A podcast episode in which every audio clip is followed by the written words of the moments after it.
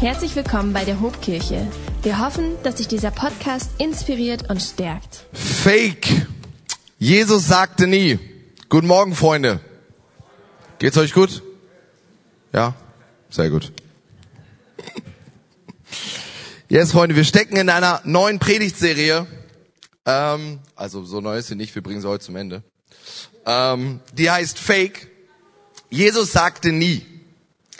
Und wir sind in diesem Jahr mit einem Jahresmotto unterwegs, das wir echt genannt haben. Einen echten Glauben entwickeln. Und wir haben uns das zur Aufgabe gemacht, in dieser Predigtserie mal zu fragen nach Dingen, die nicht echt sind. Also was ist Fake? Um zu einem echten Glauben zu kommen, hilft es vielleicht manchmal, sich zu fragen, was ist nicht echt? Was hat Jesus gesagt und was hat er nicht gesagt? Was für Glaubenssätze gehen vielleicht auf Dinge zurück, die Jesus so nie gesagt hat? Was hätte Jesus sagen können, aber hat es nicht getan? Und der heutige Sonntag steht unter dem letzten Stichwort genieß die Vorstellung. Genieß die Show. Schön, dass du da bist. Genieß die Show. Ist eine Sache, die Jesus nie gesagt hat. Und wir wollen uns heute an diesem Morgen angucken, dass Jesus uns nie in ein Leben für Zuschauerei berufen hat, sondern er uns zu Mitgestaltern für sein Reich berufen hat. Er will uns nicht zu Zuschauern erziehen, sondern zu Menschen, die teilhaben an seinem Reich. Amen. Hey, das wollen wir lernen heute Morgen und ich bete noch ganz kurz für die Predigt. Jesus, wir danken dir dafür, dass du hier bist und ich bitte dich darum, dass du derjenige bist, der lehrst. Dass es nicht meine Gedanken sind, die ich teile, sondern dass du redest und dass du uns mit reinnimmst in dein Wort und in deine Lehre.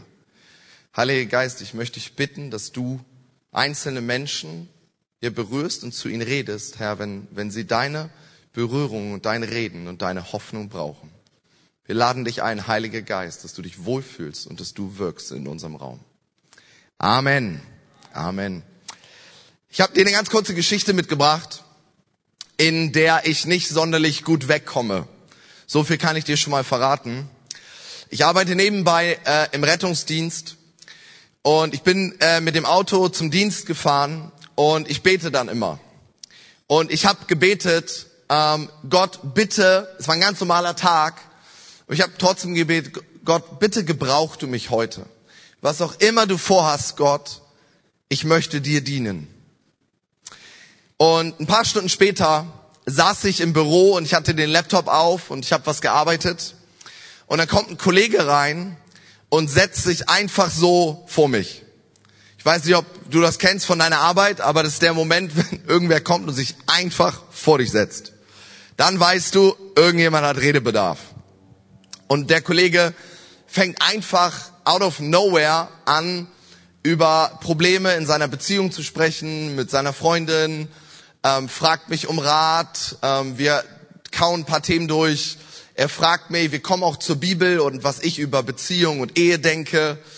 Und um ganz ehrlich zu sein, das hört sich vielleicht ganz toll an, aber innerlich dachte ich einfach nur, sind wir bald fertig? Weil ich, ich, ich wollte arbeiten. Ich, keine Ahnung, ich, ich saß da und er kam einfach und wir haben geredet und ich war so, ich habe was zu tun. Sind wir fertig? Und am Ende des Dienstes, am Abend, ich sitze im Auto und ich fahre nach Hause und während ich im Auto sitze, fällt mir auf einmal das Gebet ein, was ich am Morgen gebetet habe. Und ich sitze in diesem Auto und denk, Ey, Tarek, hast du nicht heute Morgen in diesem Auto gebetet? Gott, gebrauch mich. Ey, benutz mich. Lass mich dir dienen. Und dann ergibt sich eine Situation auf der Arbeit, wo ich für jemanden beten kann, wo ich jemanden Hoffnung geben kann, wo ich vielleicht einfach auch nur zuhören kann. Und das sind meine Gedanken. Wann bist du fertig? Und in dem Moment habe ich mich echt ein bisschen über mich selbst geschämt. Dass ich dachte, Tarek, so willst du nicht unterwegs sein. Du willst Gott dienen. Herr, und das führt mich zu einem Satz, der diese Predigt prägen soll. Freunde, ich glaube, es ist einfacher, einen Gottesdienst zu besuchen, als einen Gottesdienst zu leben. Es ist einfacher, einen Gottesdienst zu besuchen, als einen Gottesdienst zu leben, oder? Das ist einfacher. Genieß die Show. Komm einfach rein. Setz dich hin. Genieß Popcorn, Snacks und Getränke kommen später. Kein Problem. Und wieder nach Hause. Es ist einfacher, einen Gottesdienst zu besuchen, als einen Gottesdienst zu leben. Dasselbe gilt für mich auch. Es ist einfacher. Aber Freunde, wir wollen uns heute Morgen angucken, dass Gott uns nicht zu einem Leben in Passivität berufen hat, sondern er hat einen Auftrag und einen Plan für uns. In der letzten Predigtserie haben wir einen zentralen Vers aus der Bibel angeschaut. Der sagt Jesus, kommt her zu mir, alle, die ihr mühselig und beladen seid und unter eurer Last leidet, ich werde euch Ruhe geben. Herr, und das sehen wir immer wieder. Das Evangelium, die Bibel ist gute Nachricht. Warum? Weil Jesus uns Menschen, uns in unserer Schwachheit zur Hilfe kommt. Weil Jesus sagt, komm her, wenn du krank bist. Komm her, wenn du unter deiner Last leidest. Komm her, wenn du nicht weiter weißt. Ich will dir Ruhe geben und ich will dir Kraft schenken. Freunde, das ist die gute Nachricht. Wir können und wir sollen zu Jesus kommen. Wir finden bei ihm Annahme, Vergebung, Zuspruch und Gebet. Aber jemand hat mal gesagt, Probleme werden gelöst und Spannungen werden gemanagt. Probleme werden gelöst. Du hast ein Problem, du kannst eine Lösung suchen. Es gibt manche Spannungen, auf die gibt es keine Lösung. Die musst du manövrieren, wie in einer Wippe. Du musst gucken, dass Dinge, die sich die Waagerechte halten. Und Freunde, das ist so eine Spannung. Die Bibel kennt beide Seiten. Die Bibel kennt eine passive Empfängerseite. Du bist Empfänger der Gnade Gottes, du bist Empfänger der Liebe Gottes, aber gleichzeitig hat das Ding auch eine aktive Seite. Gleichzeitig bin ich nicht nur passiv. Gleichzeitig hat Gott mich nicht einfach irgendwo geparkt und hat gesagt, ach, ist ja schön, dass du mich angenommen hast. In 70 Jahren gehen wir in den Himmel, dann feiern wir und bis dahin machst du gar nichts. Das hat er nicht gesagt. Das Ding müssen wir manövrieren. Es gibt eine aktive Seite und es gibt eine Spannung. Es gibt eine Spannung zwischen Empfang und Geben. Es gibt eine Spannung zwischen Sein und Tun, zwischen Konsumieren und Leisten, um es mal ganz unchristlich zu sagen. Herr, und die wollen wir uns heute Morgen anschauen. Vor allem die aktive Seite. Und ich habe euch mal ein paar Bibelverse mitgebracht, um euch zu zeigen, was uns bewegen soll. Jakobus 2, Vers 17. Lass uns da mal reingucken. Ein Glaube ist nutzlos, der nicht in die Tat umgesetzt wird. Der nicht in die Tat umgesetzt wird. Galater 5 haben wir genau dasselbe. Wenn wir mit Jesus Christus verbunden sind, ist es völlig gleich, ob wir beschnitten oder unbeschnitten sind. Bei ihm allein gilt der Glaube, der sich auch in Taten der Liebe zeigt. 1. Johannes 3. Meine Kinder, unsere Liebe soll sich nicht in Worten und schönen Reden erschöpfen. Ich übersetze das mal ins Neudeutsche. Unsere Liebe soll nicht einfach nur sinnloses Geplapper sein. Nein, sie soll sich durch unser Tun als echt, als wahr und als standhaft erweisen. Und dann etwas, was Jesus selbst gesagt hat in Matthäus 7. Nicht wer mich immer Herr nennt, wird in Gottes himmlisches Reich kommen, sondern wer den Willen meines Vaters im Himmel tut. Jesus hat uns nicht gerettet, um uns irgendwo an der Bushaltestelle zu parken und dann zu sagen, mach mal gar nichts, bis ich mit dem Finger schnipse und dann gucken wir mal, wie es weitergeht. Nein. Jesus hat uns einen Auftrag gegeben. Ich habe mir in dieser Predigt gefragt, wenn ich heute rausgehen würde und ich würde Menschen auf der Straße, wildfremde Menschen fragen, sag mal, wodurch zeichnet sich eigentlich ein Christ aus? Was glaubst du, wäre die Antwort? Ich kann es natürlich nicht ganz wissen, aber ich glaube, zu 80 oder 90 Prozent der Fälle würde die Antwort ungefähr so lauten. Ein echter Christ geht in die Kirche. Aber merkt ihr, was da passiert? In dem Moment definiert sich Jesus Nachfolge mehr über den Ort, wo du dich hinsetzt, als das, wofür du stehst. In diesem Moment sind wir mehr bekannt dafür, wo wir uns hinsetzen, als das, wofür wir eigentlich stehen. Und ich glaube, das ist falsch. Ich glaube, das ist falsch.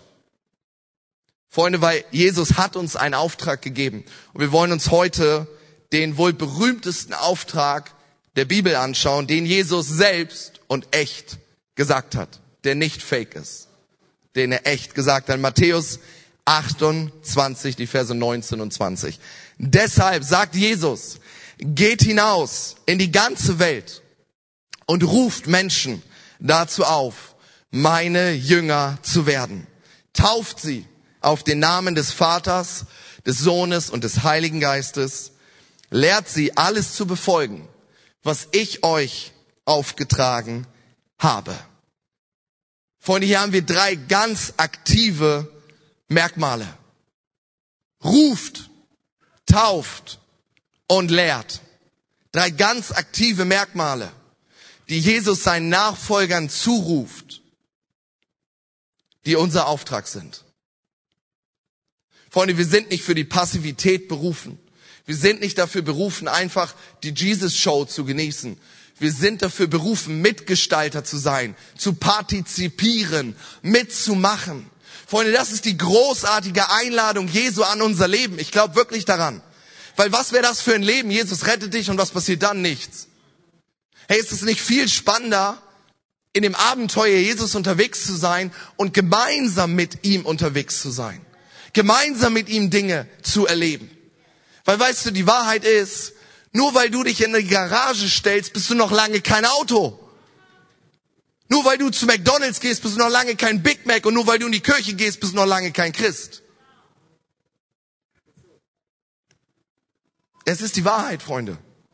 Nur weil ich in einem Gebäude stehe, macht mich das noch nicht zu einem Jesus-Nachfolger.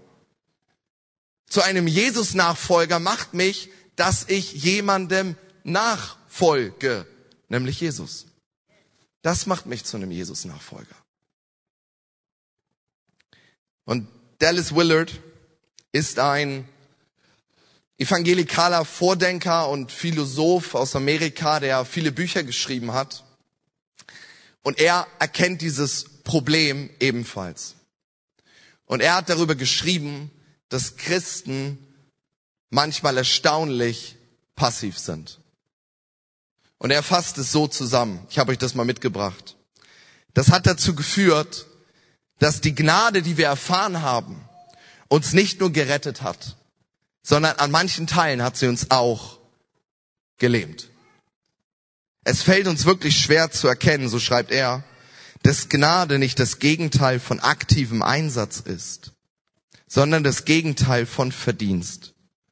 Wenn ein Mensch für Gott brennt, dann wird er eigentlich erstaunlich aktiv und stellt mit Gottes Gnade die unglaublichsten Dinge auf die Beine. Freunde, Mission in der Welt ist die natürliche Folge eines Jüngers, der von Jesus verändert wurde. Mission in der Welt ist die natürliche Folge eines Jüngers, der durch Jesus verändert wurde.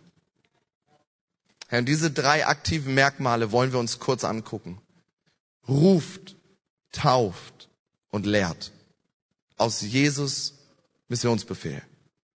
Und das erste ist, ruft die Leute dazu auf, meine Jünger zu werden. Und wenn wir uns, wenn wir uns diesen Vers mal theologisch angucken, dann gibt es zwei, drei Dinge, die uns auffallen. Weißt du, der erste Punkt ist, und der ist sehr wichtig, dieser Befehl ist nicht begrenzt. Er ist fortdauernd und ewig. Das bedeutet nicht, er ist 50 nach Christus abgelaufen, sondern er ist heute in 2022 noch genauso gültig. Er hat kein Ablaufdatum. Herr, und das zweite, und das ist wirklich, wirklich, wirklich gute Nachricht. Ist dir schon mal aufgefallen, dass in dem Missionsbefehl von Jesus keine Menschen ausgeklammert werden? Ist dir schon mal aufgefallen, dass da steht, geht in die ganze Welt und ruft alle Menschen dazu auf, meine Jünger zu werden. Hey Freunde, wer sind wir, dass wir Menschen nicht den Zugang zu Jesus erlauben?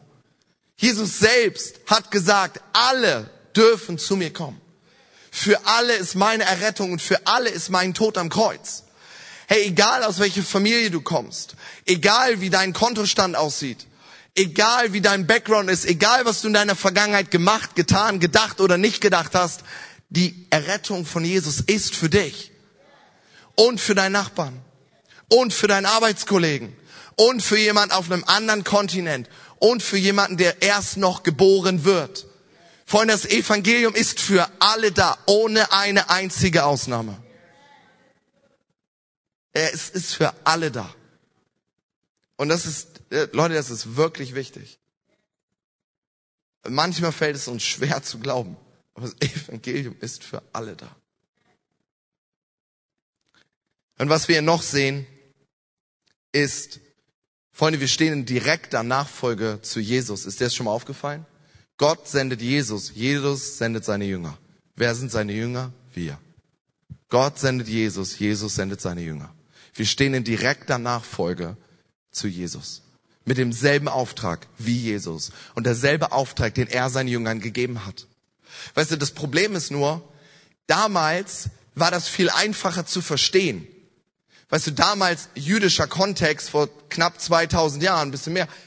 Weißt du, die Jünger, die standen hier die haben ganz normal ihre Arbeit gemacht. Auf einmal kommt Jesus und sagt, folgt mir nach. Und dann geht er los und er lehrt sie. Das ist heute für uns nicht mehr so einfach zu verstehen, weil wir kennen diesen Kontext nicht mehr, jemandem nachzufolgen. Das, das sagt dem Deutschen 2022 nichts mehr. Also müssen wir das in unseren Kontext übersetzen. Was heißt das, jemandem nachzufolgen? Das heißt, dass Jesus Wille mein Wille wird. Dass ich mir bei ihm Rat, Weisung und Hilfe suche. Freunde, und wir sollen Menschen dazu aufrufen. Kennst du schon Jesus? Kennst du schon Jesus? Freunde, das Ziel, das primäre Ziel des Missionsbefehls ist gar nicht so sehr Versammlung, sondern Aussendung. Nochmal zurück. Das, was wir gerade machen, ist eine Versammlung. Das primäre Ziel war gar nicht so sehr Versammlung, sondern Aussendung. Jesus hat gesagt, komm her, komm her, komm her, komm her, Süden, Westen, Norden, Osten, gibt's noch was? Irgendwo hin. Wir brauchen irgendwo Leute. Raus. Erzählen, machen, tun. Erzählt davon. Das primäre Ziel war gar nicht so sehr Versammlung, sondern Aussendung. Das war gar nicht so sehr eine Komm-Kultur, sondern mehr eine Geh-Kultur. Geht hin in alle Welt. Und Freunde, das hat was mit aktiv werden zu tun, nicht passiv werden. Es gibt eine, es gibt eine Kirche in Amerika, die hat was ziemlich Mutiges gemacht. Äh, das ist die Willow Creek Church in Amerika. Und die haben andere Leute beauftragt, ihre eigene Kirche zu überprüfen. Die haben sich gesagt, also wir wollen Leute in ihrer geistlichen Reise fördern. Machen wir da drin überhaupt einen guten Job? Und haben externe Leute beauftragt, Umfragen durchzuführen, alle Daten zu analysieren und zu gucken, wie findet geistliches Wachstum eigentlich statt. Und ich kann jetzt schon so viel sagen, geistliches Wachstum hat etwas damit zu tun, aktiv zu werden. Lass uns mal reingucken, was sie da schreiben. Sie schreiben am Anfang, es bedeutet, dass Gottesdienste eine Hauptquelle für geistliche Nahrung sind, besonders wenn man sich am Anfang der geistlichen Reise befindet. Später, wenn der Prozess des geistlichen Wachstums fortschreitet, werden andere Gemeindeaktivitäten wichtiger. Übersetzt, wenn du frisch im Glauben bist, ein paar Wochen, ein paar Monate, ein, zwei Jahre, dann scheint der Gottesdienst für Menschen das zentrale Kernelement zu sein. Und es bleibt auch immer wichtig, und wir lesen auch an anderer Bibel, also in anderen Stellen in der Bibel, dass wir die Versammlung, das, was wir hier machen, nicht verpassen sollen. Das ist gut, das ist wichtig und das ist richtig, dass wir uns hier treffen. Aber was sie entdeckt haben ist, Leute, die 20, 30, 40, 50, 60 Jahre im Glauben sind, wenn die nach vorne kommen wollen in ihrer geistlichen Reise, dann brauchen sie andere Dinge. Und sie geben fünf Beispiele. Mitarbeit in der Gemeinde, den Zehnten geben, also finanziell treu sein, Menschen persönlich einladen in die Kleingruppe, nach Hause, zur Gemeinde. Viertens, das persönliche Evangelisationsgespräch, nicht in der Gemeinde, sondern auf dem Arbeitsplatz, im Garten, auf dem Spielplatz, was auch immer. Und fünftens, persönliche Hilfe für Menschen in Not. Also soziale Dienste, diakonische Dienste, Barmherzigkeitsdienste. Die, diese fünf Punkte. Und das sind alles Dinge, wo Glaube auf einmal aktiv wird. Und sie schreiben abschließend, Mitarbeit und Evangelisation, diese beiden Dinge, Mitarbeit und Evangelisation sind solche Lernerfahrungen für Menschen, die dem Glauben völlig verpflichtet sind. Wir sind der Überzeugung, dass solche Erfahrungen nicht einfach das Ergebnis eines hingegebenen Glaubens sind, sondern für sich genommen Aktivitäten, die selbst Wachstum hervorrufen. Mitarbeiten, evangelisieren. Kurzform, wer aktiv ist, der wächst. Wer aktiv ist, der wächst. Und Freunde, macht das nicht Sinn? Ich meine, wenn mein Glaube immer nur passiv bleibt, kann ich dann so viel Wachstum erwarten? Ich habe mich mal gefragt, was in meiner geistlichen Reise, weil wir alle sind auf einer Reise, was hat mich nach vorne gebracht? Und ich bin immer zu extremen Momenten gekommen. Um ehrlich zu sein, extrem coole Momente, aber auch extrem schlechte Momente. Hey, vielleicht bist du gerade in so einem Moment, der sich für dich unglaublich verzweifelt anfühlt. Und vielleicht siehst du voller Dunkelheit und Hoffnungslosigkeit nichts anderes mehr. Aber ich will dich an diesem Morgen ermutigen. Jesus ist auch da mit dir dabei. Und vielleicht ist das, wo du gerade knietief drin steckst. Wenn du mal rauszoomen könntest, ist das vielleicht die Erfahrung, die dich in den nächsten Jahren an das Herz von Jesus bringt. Hey, in manchen Geschichten gibt es sogar Sinn im Leid. Das ist ganz schwierig zu verstehen für ein menschliches Gehirn. Aber ich gucke auf mein eigenes Leben. Es gibt zwei einschneidende Punkte in meinem Leben, wo ich Leid erlebt habe. Und Freunde, im Nachhinein kann ich immer wieder sagen, ich will da nie wieder durchgehen. Ich will das nie wieder erleben. Aber um ehrlich zu sein, ich stehe heute Morgen vor euch und will euch sagen, das Ergebnis dieses Prozesses ist etwas, was ich unglaublich positiv finde. Weil das alles Momente sind, die mich an den Punkt geführt haben, Tarek ist gar nicht so cool, wie er denkt. Tarek hat gar nicht alles im Griff. Ich bin auch nur ein Mensch. Und ich brauche Hilfe, ich brauche Rettung und ich brauche Weisung von meinem Schöpfer Jesus. Das sind Momente, wo ich kapiert habe, wie abhängig ich bin von meinem Schöpfer. Herr, und du hast vielleicht die Momente. Hast du schon mal für jemanden gebetet, der krank war? Herr, manchmal passiert was, manchmal auch nicht. Hey, aber uns eines klar, oder du betest für jemanden, der krank ist, und auf einmal wird er wirklich gesund. Du stehst daneben. Das macht doch was mit deinem Glauben, oder? Auf einmal ein Glaubensschub. Wow. Oder du gibst treu den Zehnten, das, was sie gesagt haben. Du gibst finanziell in das Reich Gottes. Auf welche Art auch immer. Obwohl du dir selber Gedanken machst, wie du selbst über die Runden kommen sollst. Und auf einmal kommt Gott mit seiner Versorgung und ein Wunder passiert in deinem Leben. Bleibst du nicht zurück und denkst, wow, krass, hier passiert da richtig was. Du, Gott, Gott, Gott gibt's ja wirklich. Das macht doch was mit unserem Glauben. Oder wenn wir Leuten von, von Jesus erzählen und fünfmal passiert gar nichts.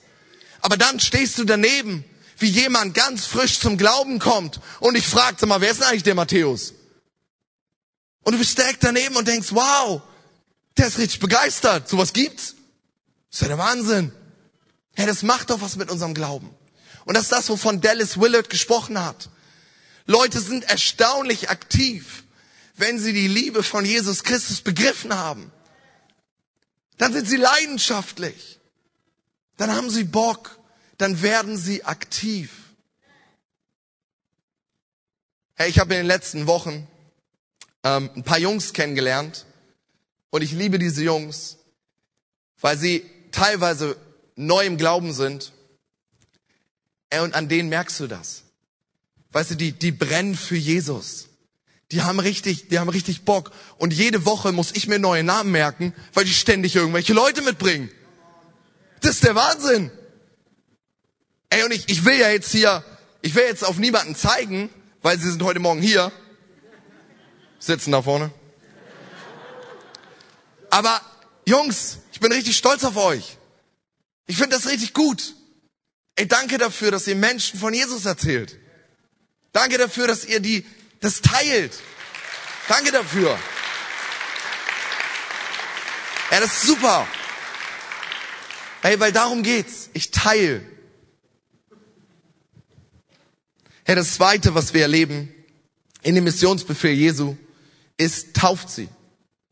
Freunde, und Taufe müssen wir ganz schnell festhalten, ist eigentlich, Jesus stellt das gar nicht so sehr zur Option. Der sagt gar nicht, ja, wenn du Lust darauf hast, dann kannst du das machen. Sondern Jesus sagt eigentlich, tauft sie. Und das Ganze kriegt noch mehr Gewicht, wenn wir verstehen, dass Jesus sich selbst hat taufen lassen. Er selbst hat sich taufen lassen, dann sagt er, tauft die Leute. Also was ist unsere Antwort? Wir lassen uns taufen. Als Gehorsamsschritt, weil Jesus es gesagt hat. Nicht, weil ich das gesagt habe, weil das in seinem Wort steht. Ey, Freunde, Taufe ist etwas Wunderbares. Hey, in der Taufe passiert symbolisch, dass wir unser altes Leben begraben, unter Wasser bringen. Und dass wir zu neuem Leben aufstehen und von jetzt an Jesus Christus nachfolgen. Das passiert in der Taufe. Und Freunde, das ist ein Grund zum Feiern. Das ist ein Grund, den man, wie eine Hochzeit, das ist etwas, was man feiert, was man zelebriert, wo man klatscht, wo man sich freut, wo man lacht. Und deswegen ist Taufe etwas, was wir lieben und was wir feiern. Herr, und ich will dich herausfordern, wenn du hier sitzt oder vielleicht online zuhörst und du folgst Jesus Christus nach und du bist doch nicht getauft.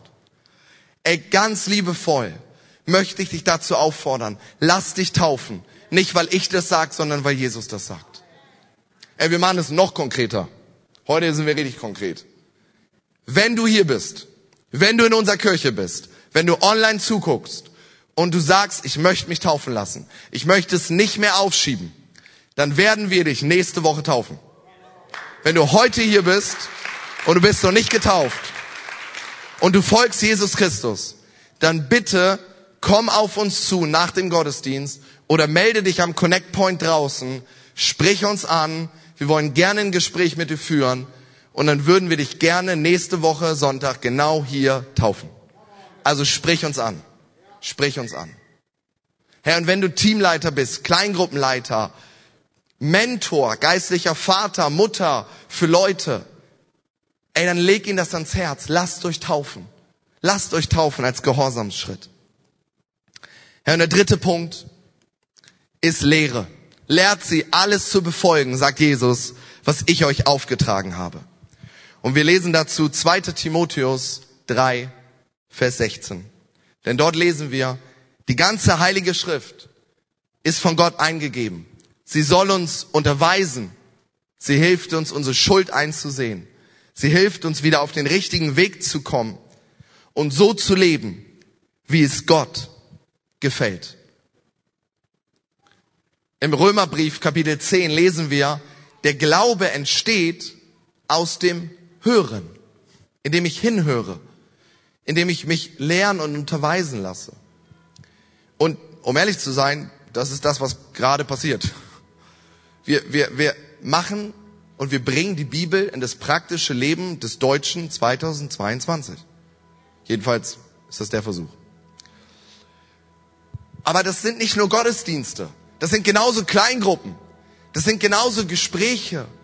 Das sind genauso Seminare oder Workshops oder andere oder Podcasts oder Videos, wo wir gelehrt werden, was es bedeutet, in der Reise mit Jesus unterwegs zu sein. Und Freunde, wir brauchen das. Weil bin ich der Einzige, dem auffällt, dass unsere Gesellschaft so konträr zu dem steht, was eigentlich in Gottes Wort steht? Ist es nicht so, dass unsere heutige Welt, dass unsere heutige Gesellschaft so viel von dem vergessen hat, was Gott sich eigentlich für uns Menschen vorstellt? So viel Werte, so viel Prinzipien. Freunde, und in dieser Welt brauchen wir die konstante Erinnerung und die konstante Lehre, um wieder zurückzuführt werden an das, was wir eigentlich glauben und was eigentlich unser Leben bestimmt. Ich will dir ganz praktisch zeigen, was ich meine. Ich habe dir mal ein Diagramm mitgebracht. Und auf diesem Diagramm siehst du meine Woche und du siehst wahrscheinlich auch deine Woche. Und was du siehst ist, dass Gottesdienst zwei Stunden deiner Woche füllen. Wir nehmen jetzt einfach nochmal eine Kleingruppe mit dazu. Das sind nochmal zwei Stunden. Und dann nehmen wir nochmal zwei Stunden geistliche Freundschaften oder Mentoring oder, oder Gespräch, irgendwas mit dazu. Freunde, das sind sechs Stunden. Jetzt stehen sechs Stunden den restlichen 162 in der Woche gegenüber.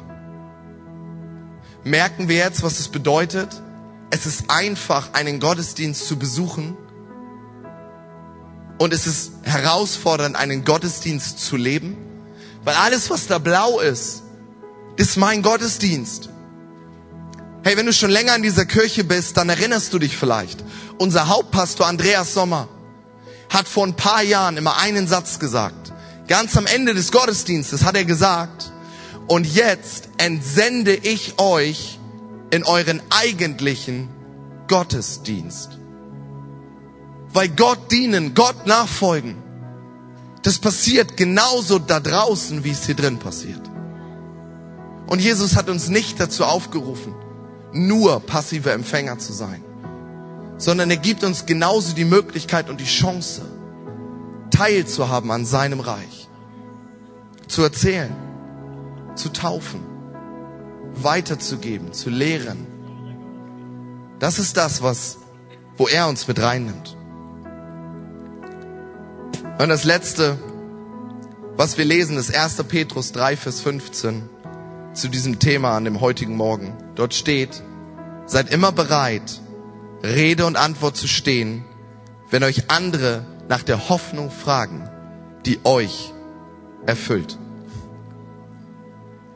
Hey, weißt du, es ist eine tiefe Wahrheit. Es tut mir leid, wenn ich dir das heute Morgen sagen muss, aber Gott braucht dich nicht. Er ist Gott und du bist Mensch. Und er braucht auch mich nicht. Aber wisst ihr, was die lebensverändernde Message der Bibel ist? Gott will dich. Streng genommen braucht er dich nicht. Aber er will dich. Das ist die gute Nachricht der Bibel. Er würde auch andere Wege finden. Aber er möchte, dass wir mitmachen.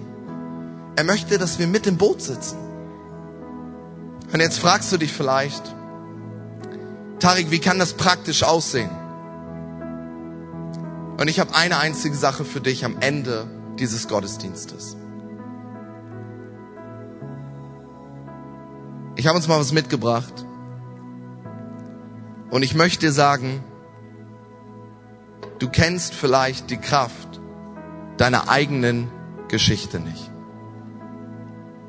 Weißt du, ganz praktisch, die Menschen im Supermarkt, die Menschen auf deiner Arbeitsstelle, deine Kollegen, Freunde und Nachbarn, die haben vielleicht nicht den einfachsten Zugang zum Römerbrief.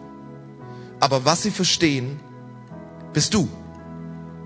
Und deine Geschichte, deine Verletzung, deine Niederlagen, deine Siege, deine Krankheit. Was auch immer du in deinem Leben hast, das verstehen Menschen, weil sie genauso Mensch sind wie du. Und was in diesem Moment passiert ist, Du redest mit jemandem und du teilst deine Geschichte. Und es sieht erstmal nicht sonderlich spektakulär aus. Und um ehrlich zu sein, hat es auch noch keine lebensverändernde Kraft. Weil es ist erstmal nur deine Geschichte. Aber weißt du, was passiert? Was würde wohl passieren, wenn auf das Natürliche, was du mitbringst, auf einmal das Übernatürliche kommt? Und auf einmal fängt der Heilige Geist an, die Geschichte, die so normal ist und die für dich so Standard klingt, zu benutzen. Und auf einmal arbeitet das in Leuten und führt zu einem ganz anderen Ergebnis. Freunde, und das, was dabei rauskommt, das hat wirklich die Kraft, Leben zu verändern. Weil auf einmal legt sich auf das Natürliche, was du mitbringst, das Übernatürliche Gottes. Und das kann Veränderung bringen. Herr, und ich möchte dich dazu ermutigen. Erzähl deine eigene Geschichte. Erzähl deine eigene Geschichte. Herr, und ich habe eine letzte Ermutigung für dich. Ich habe irgendwann begriffen, vor ein paar Jahren, und das, um ehrlich zu sein, nimmt es sehr viel Druck von meinen Schultern. Ich habe irgendwann begriffen, wie die Aufgabenverteilung im Reich Gottes ist. Mein Job ist gar nicht so sehr, vielleicht schockiere ich dich jetzt, mein Job ist nicht, dass Menschen sich bekehren, weil das kann ich nicht tun. Das alleine ist etwas Übernatürliches in sich, dass jemand Sündenerkenntnis erfängt, dass jemand Vergebung der Sünden bekommt, dass jemand umkehrt und jetzt Jesus nachfolgt, das kann und möchte ich nicht machen, weil das ist nicht mein Job. Mein Job ist einfach nur zu erzählen. Mein Job ist einfach nur zu rufen. Mein Job ist einfach nur weiterzugeben. Mein Job ist einfach nur vielleicht von Jesus zu berichten und meine Geschichte zu erzählen. Und ich muss nicht 100 Stunden neben Menschen stehen und darauf warten, bis sie sich bekehren. Weil das ist nicht mein Job. Mein Job ist, von der Hoffnung, von der guten Botschaft zu berichten. Und was Jesus damit macht, was der Heilige Geist damit macht, darauf habe ich im ersten Moment sowieso keinen Einfluss. Im weiteren Verlauf, wenn wir Leuten zu Jüngern machen und sie in ihrer Reise begleiten, sie einladen, dann können wir eine gute Hilfe sein. Aber Niemand bekehrt sich zu Jesus Christus ohne das Wirken des Heiligen Geistes. Und vielleicht sagst du, ich habe keine Geschichte. Ich habe nichts zu erzählen, Tarek. Ich war nie ganz doll krank und habe dann Heilung erfahren. Mir hat nie alles gefehlt und dann hat Gott mir das geschenkt. Letzte Woche kam ein Mädchen nach einem Jugendgottesdienst zu mir und hat mir genau das gesagt. Tarek, ich habe keine Geschichte zu erzählen. Und ich habe sie angeguckt und ich habe gesagt, ich glaube schon. Und ich glaube das wirklich. Wenn du Jesus Christus kennst, ich glaube, es gibt eine Geschichte in dir und an dir. Du kennst sie vielleicht nur noch nicht. Aber es gibt bestimmt Bewahrungen, die Gott geschenkt hat, ohne dass du es weißt. Es gibt bestimmt Dinge, für die du dankbar sein kannst, die du noch nicht realisiert hast. Es gibt bestimmt Wunder in deinem Leben und Dinge, wo Gott seine Hand draufgehalten hat, die du noch nicht kennst. Herr, und auf einmal meldet sich ein alter Arbeitskollege von dir. Hey, wahrscheinlich ist das der Moment für deine Geschichte. Auf einmal fragt dich dein Nachbar etwas. Und wahrscheinlich ist das der Moment für deine eigene Geschichte. Auf einmal sitzt du am Sterbebett neben jemanden, hältst seine oder ihre Hand Wahrscheinlich ist das der Moment für deine eigene Geschichte mit Jesus. Deine Kinder kommen und fragen dich etwas. Wahrscheinlich ist das der Moment für deine eigene Geschichte mit Jesus. Und der Anfang von einer neuen Reise. Weil das ist unser Auftrag.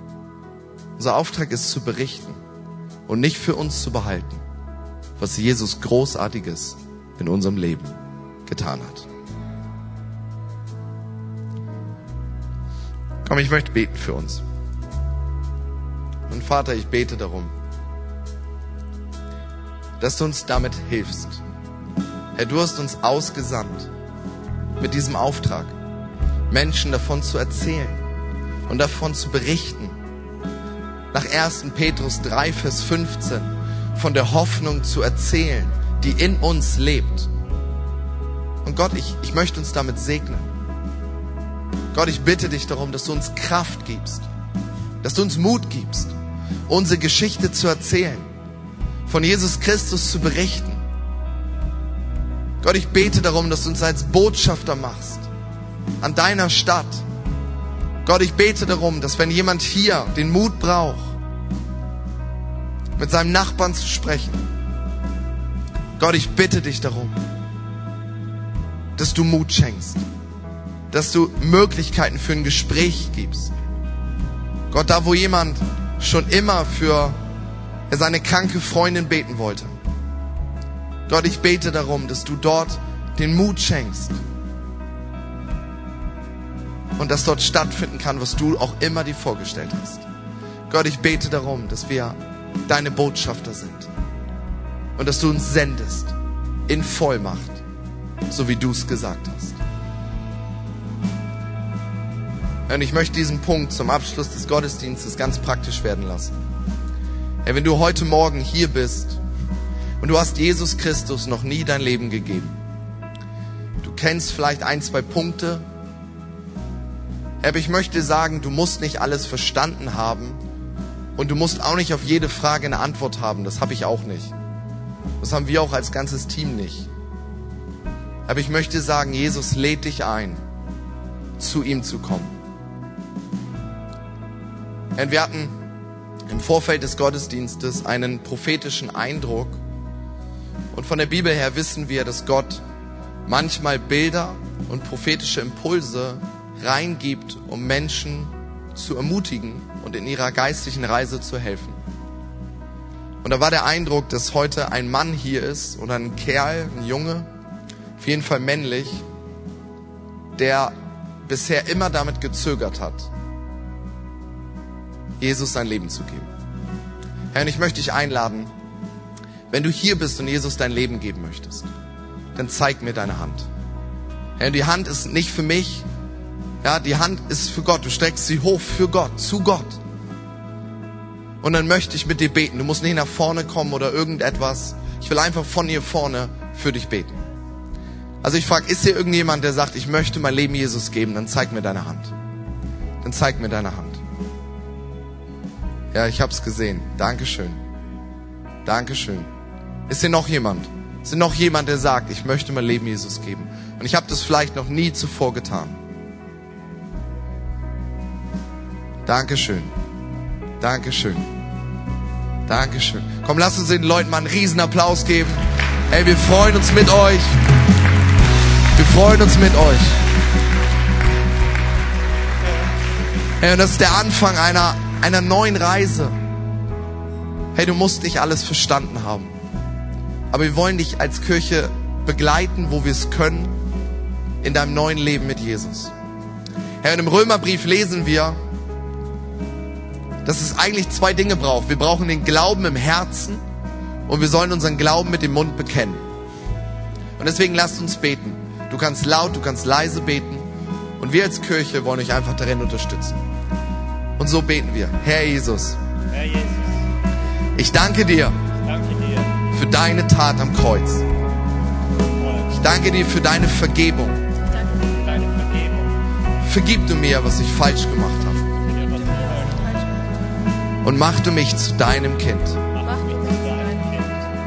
Von heute an möchte ich dir folgen. Bis in alle Ewigkeit. Im Namen Jesu. Und alle sagen Amen. Amen.